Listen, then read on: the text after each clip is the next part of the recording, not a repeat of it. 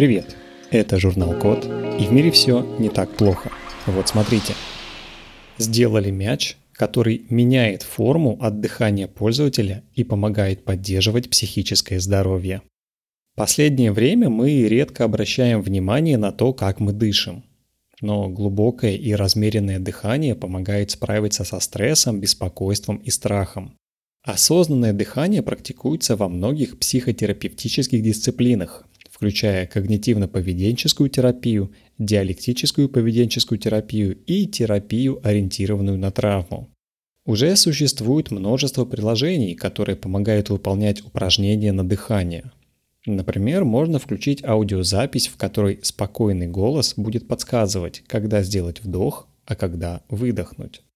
Если этого недостаточно, можно смотреть видеоролики, где вдох и выдох визуализируются. Но большинству людей трудно продолжать обращать внимание на свое дыхание, когда упражнение закончилось.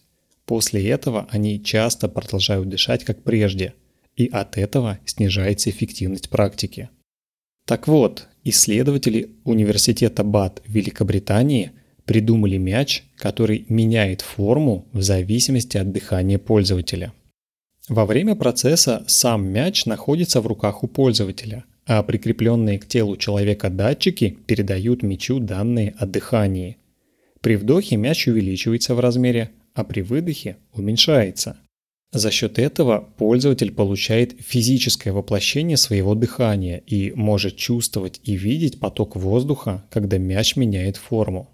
К тестированию привлекли добровольцев – Одна группа выполняла показательные упражнения с мячом и аудиоподсказками, а вторая только с аудиоподсказками. После использования мяча тревожность добровольцев из первой группы снизилась в среднем на 75%, а у второй группы, которая только слушала аудио, тревожность снизилась только на 31%.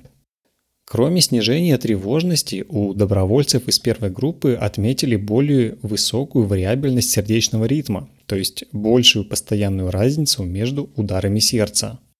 В исследовании использовали прототип мяча с электронной и пневматической схемой для преобразования вдохов и выдохов пользователя в изменение размеров мяча. В будущих версиях э, ученые планируют использовать Bluetooth и интеллектуальные структуры, чтобы отказаться от проводов и сделать мяч проще и удобнее в использовании.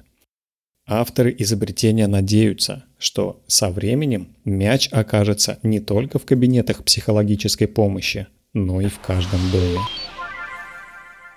На этом все. Спасибо за внимание. Заходите на сайт thecode.media и подписывайтесь на нас в социальных сетях. С вами был Михаил Полянин.